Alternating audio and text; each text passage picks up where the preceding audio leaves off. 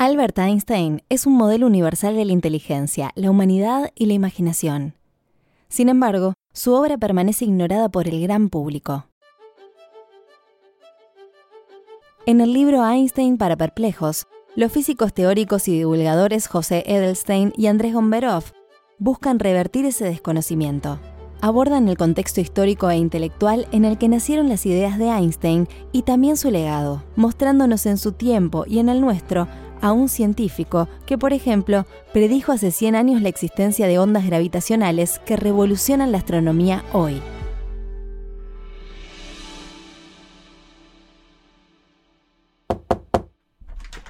Vení, vení, pasá. Esto es No Ficción, el podcast de libros de Penguin Random House Grupo Editorial. Gracias por acompañarnos. En No Ficción leemos con vos. Te invitamos a descubrir nuevos mundos. Un viaje sin escalas de la mano de los autores más reconocidos.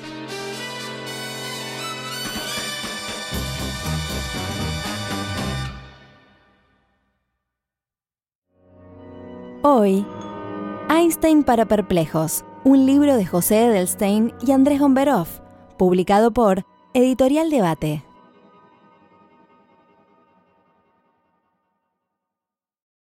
La ciencia es un modo de leer la naturaleza entre líneas, de ver más allá de aquello que está a mano, de navegar fuera del sistema solar y de nuestra galaxia sin movernos de casa,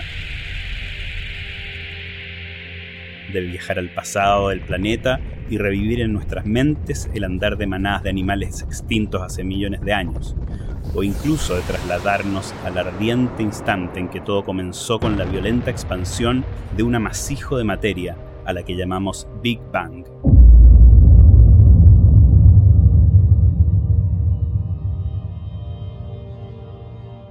También podemos amplificar una pequeña gota de agua para contemplar la vida de diminutos seres microscópicos, o, aún más, para disfrutar de la estructura misma de la materia con sus átomos flotando, dispersos en un vacío abismal, provistos de sus modestos núcleos y una gran nube de etéreos electrones.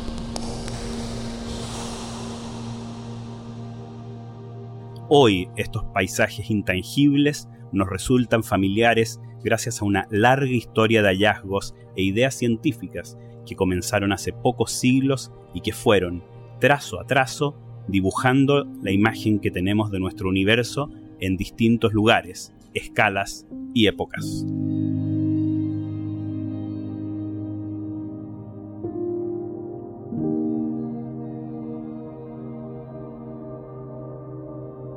¿Es necesario otro libro sobre Albert Einstein?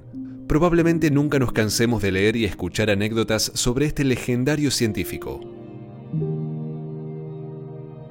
Cuando hablamos de Einstein, lejos estamos de referirnos a aquel personaje que nació en Ulm a fines de 1879 y que a lo largo de sus 76 años de vida revolucionó la física en cada una de sus áreas, además de inaugurar otras tantas.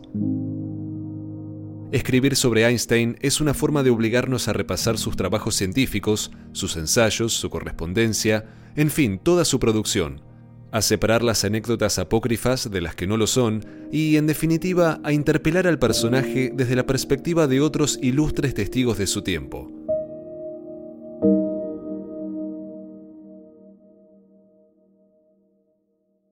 Bueno, porque primero somos físicos, trabajamos en un área que Einstein inauguró, que básicamente tiene que ver con uno de los problemas más grandes de la física, que es entender el origen del universo porque, bueno, la, obra de Einstein sigue iluminando de manera muy intensa la física que hacemos y, a los físicos de nuestra generación. Y finalmente porque la historia de Einstein es una historia que compartimos un poco, somos nietos de inmigrantes europeos que vinieron a América, al igual que Albert Einstein, judíos que, sufrieron las persecuciones en Europa. Por lo tanto, Einstein nos toca tanto de nuestra pasión disciplinar como de nuestros ancestros, nuestra vida más profunda en todos los sentidos. Einstein también nos une, Andrés y yo a nivel ideológico tenemos nuestras diferencias, y sin embargo creo que en Einstein encontramos como un remanso, eh, porque fue una persona que al margen de la, de la categorización habitual de si, es una persona de izquierda, de derecha, eh, fue una persona internacionalista, pacifista, que no creía mucho en, en las fronteras ni en los conflictos derivados de las fronteras y eso creo que es algo que los dos compartimos. Además, a ambos lados de los Andes, como argentino y chileno. Si vas a ser un real explorador de la verdad, es necesario que al menos una vez en tu vida dudes tanto como puedas de todo, escribía Descartes en 1644 en sus Principios de la Filosofía. Albert Einstein dudó siempre, y fue precisamente su capacidad para cuestionar lo que le permitió colonizar territorios intelectuales aparentemente inalcanzables para un ser humano. Einstein hizo honor al mandato de Descartes y puso en duda todas las convicciones cartesianas, entre ellas la naturaleza del tiempo. Trituró las certezas previas sobre la universalidad de su cadencia, viéndose obligado a agregar un nuevo eje al espacio cartesiano. A partir de ese instante, el tiempo se integraría a un espacio de dimensión mayor el espacio-tiempo. Hacemos una pausa en nuestro relato para preguntarte, ¿escuchaste alguna vez un audiolibro? Imagínate leer con tus auriculares cuando caminas, cuando lavas los platos o cuando corres en el gimnasio. No Ficción te ofrece 20% de descuento en la compra de tu primer audiolibro. Solo ingresa en audioteca.com, audioteca con K Elegí cualquier libro de Penguin Random House e ingresá el código no ficción. Así, todos juntos sin espacios. Te dejamos los links en la descripción de este episodio. Listo, nunca pares de leer.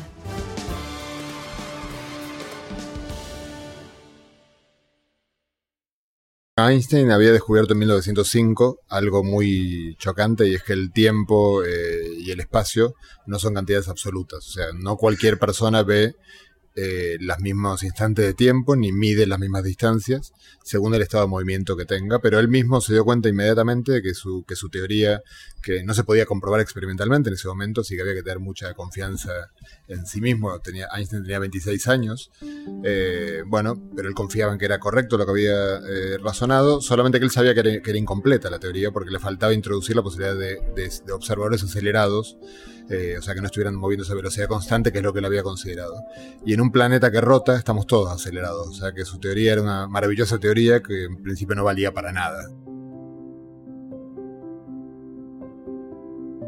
Y Einstein se puso a pensar en, esto. En 1907 tuvo una idea fabulosa que fue eh, que si uno, si uno se tirara por la ventana, por lo tanto acelerándose, dejándose caer, la gravedad aparentemente desaparece, porque si uno cae junto con varias cosas, todas están inmóviles al lado de uno, por lo tanto pareciera que flotan en el aire.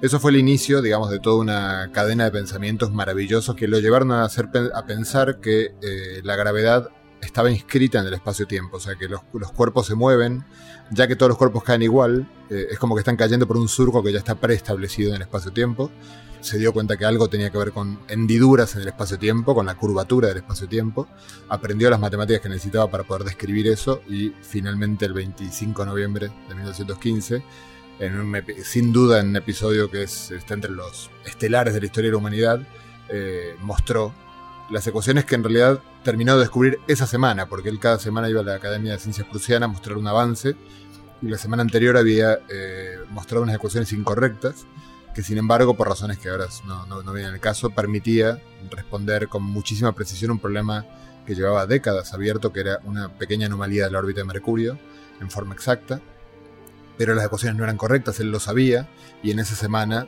tuvo, digamos, el, golpe de eureka para darse cuenta cómo eran las ecuaciones correctas, que además son las ecuaciones que describen el universo como un todo y ocupan unos pocos caracteres de una línea, que eso es algo también bastante increíble y hermoso.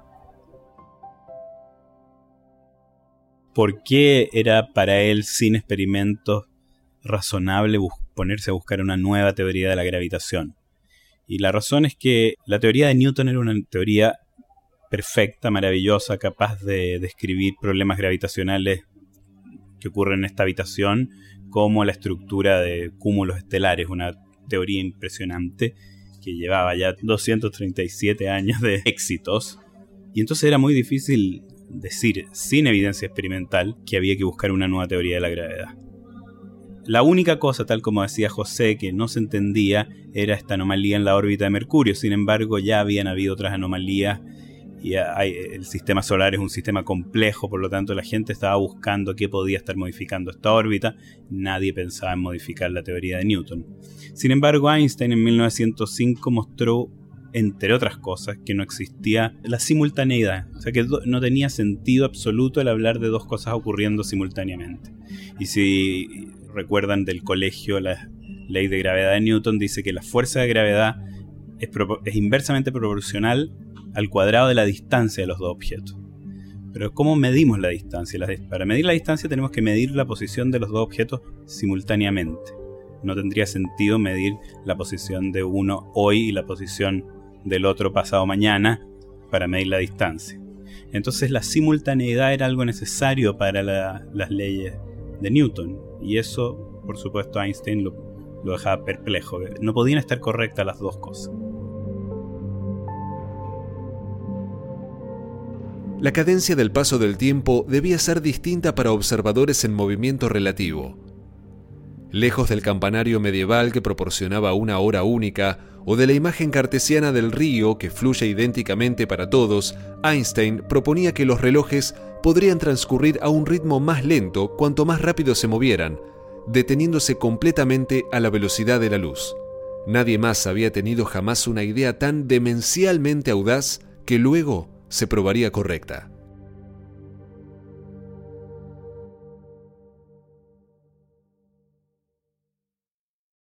En realidad Einstein era un conservador, aunque parezca increíble, era un revolucionario conservador en algunas cosas. Entonces, cuando se encontró con una teoría, la mecánica cuántica, donde la teoría lo que estaba diciendo era que la realidad microscópica, átomos, eh, algunas moléculas y, las partículas que están, son más pequeñas que los átomos, eh, no están, o sea, no se puede precisar si están o no están si uno no va y las mide. Y de hecho, más, es más literal de lo que parece esto que acabo de decir. O sea, si uno no las va a mirar, ni están ni no están. Eh, Einstein se opuso a eso, le, gustaba burlarse de, esa idea diciendo que él prefería pensar que la luna estaba ahí cuando no la veía. Eh, y claro, la luna sí, es que la luna no es un objeto microscópico. Eh, luego está la discusión de objetividad y subjetividad, al margen de, la discusión filosófica que, en el caso de la ciencia nosotros damos, mm, creemos que hay una realidad objetiva que está descrita por las teorías que utilizamos y que, eh, pero que no, las teorías no describen en realidad verdades, sino aproximaciones a las explicaciones a lo que vemos. Son en cualquier momento falsables, si alguien encuentra que en algún lado no funcionan estas teorías. Y son la mejor aproximación, digamos, es... Eh, la ciencia es la forma óptima, diría, diría yo, del ser humano de abordar la comprensión del universo que lo rodea. Trabajar con la ciencia implica creer en, una fantasía colectiva que es bien importante, que, existe una realidad objetiva allá afuera. Quizás la ciencia con los años y, en particular gracias a Einstein ha perdido más que la objetividad, ha perdido el sentido común. Se ha puesto más fantástica, se ha puesto más difícil de entenderla en términos de, de las realidades acostumbramos a mirar en términos de las imágenes que, que, podemos construir nosotros en nuestras mentes. Pero por incomprensible que sea, pensamos que existe una realidad que es objetiva y comprensible. Y es una fantasía de la, de, la que se pueden burlar quizás algunos filósofos contemporáneos, pero, pero que ha dado muchos resultados y mucha satisfacción. En los primeros días de la primavera de 1905 y con apenas 26 años de edad, Einstein escribió por primera vez la fórmula más icónica de la historia de la física. La energía es igual a la masa multiplicada por el cuadrado de la velocidad de la luz. Los principios de la relatividad lo llevaban casi inexorablemente a escribir una ecuación que venía a decir que todo cuerpo, por el mero hecho de tener masa, albergaba una energía que además era enorme, como el cuadrado de la velocidad de la luz, lo que significa casi 300.000 kilómetros por segundo. Unas décadas más tarde, el propio Einstein contemplaría con estupor la validez experimental de estas elucubraciones teóricas. un hecho revolucionario en la historia de la ciencia.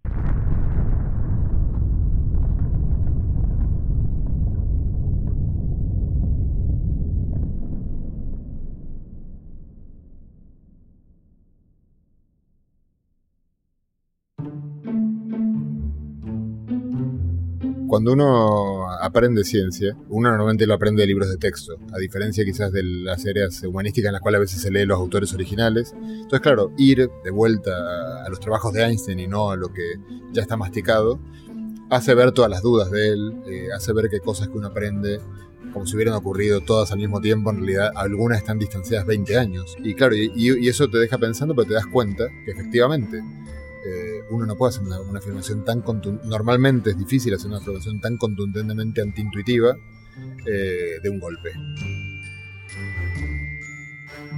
Sí, efectivamente leer los textos originales de Einstein fue para mí también muy iluminador, en particular algunas cartas en que se atrevía a ser más especulativo y decir cuestiones que en, los textos científicos obviamente no, se atrevía. Y ahí hay cosas bien impresionantes y mezclas de, su vida doméstica con ideas científicas locas. Es imposible encontrar cuestiones más maravillosas que las catedrales que, están a la vista de todos. Einstein para perplejos es más que un libro dedicado al Premio Nobel de la Física. Se trata de un texto contundente que nos instruye y divierte con un planteo abierto a cualquier lector interesado en el pensamiento de Einstein. Pues como afirman los autores, hablar de Albert es hablar de la humanidad que hay en la ciencia, idioma universal de los seres humanos.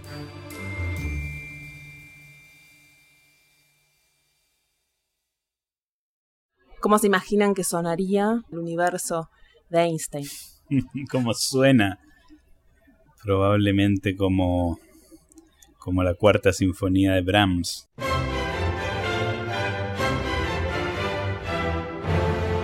Suena a muchas voces, una orquesta grande, con, con mucha fuerza, mucha pasión. Suenan violonchelos, timbales y trompetas en alguna parte. Esa orquesta parece estar improvisando, pero de alguna manera lo que Einstein descubrió es que simulada esta improvisación, está todo totalmente pautado.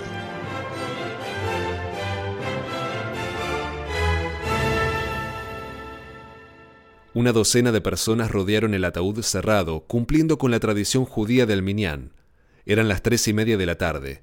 Uno de los asistentes a la discreta ceremonia, que tuvo lugar en el cementerio de Trenton, se aclaró la voz para leer el poema que Goethe había escrito en ocasión de la muerte de su admirado amigo Friedrich Schiller. ¿Vencerá la muerte a una vida que todos reverencian? ¿Cómo trae semejante pérdida a toda confusión? ¿Cómo semejante despedida deberemos lamentar? El mundo está llorando.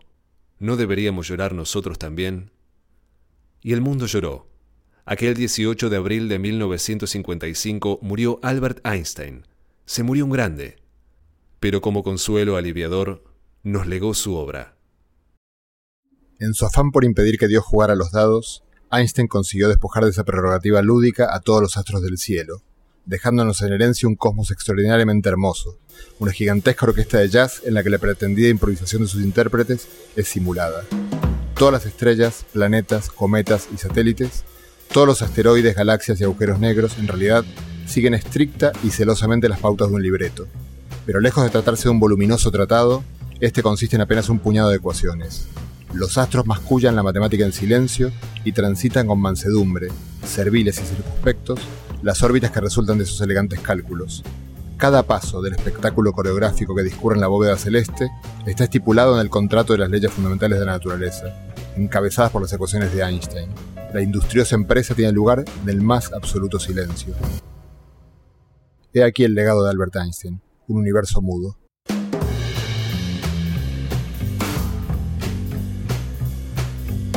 No te olvides, con el código no ficción conseguí un 20% de descuento en todos los libros de Penguin Random House disponibles en la tienda Audioteca. Audioteca con K. Probalo y no pares de leer.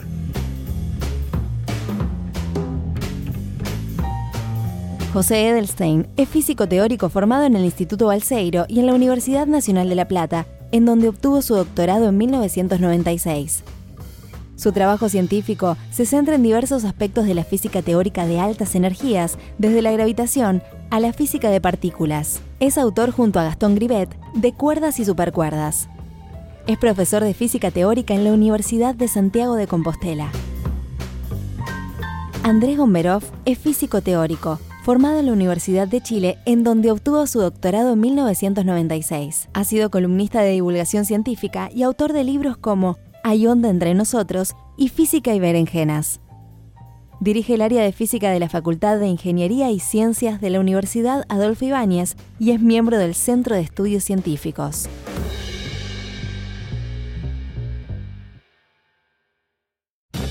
Hoy leímos Einstein para perplejos. Un libro de José Edelstein y Andrés Gomberov, publicado por Editorial Debate.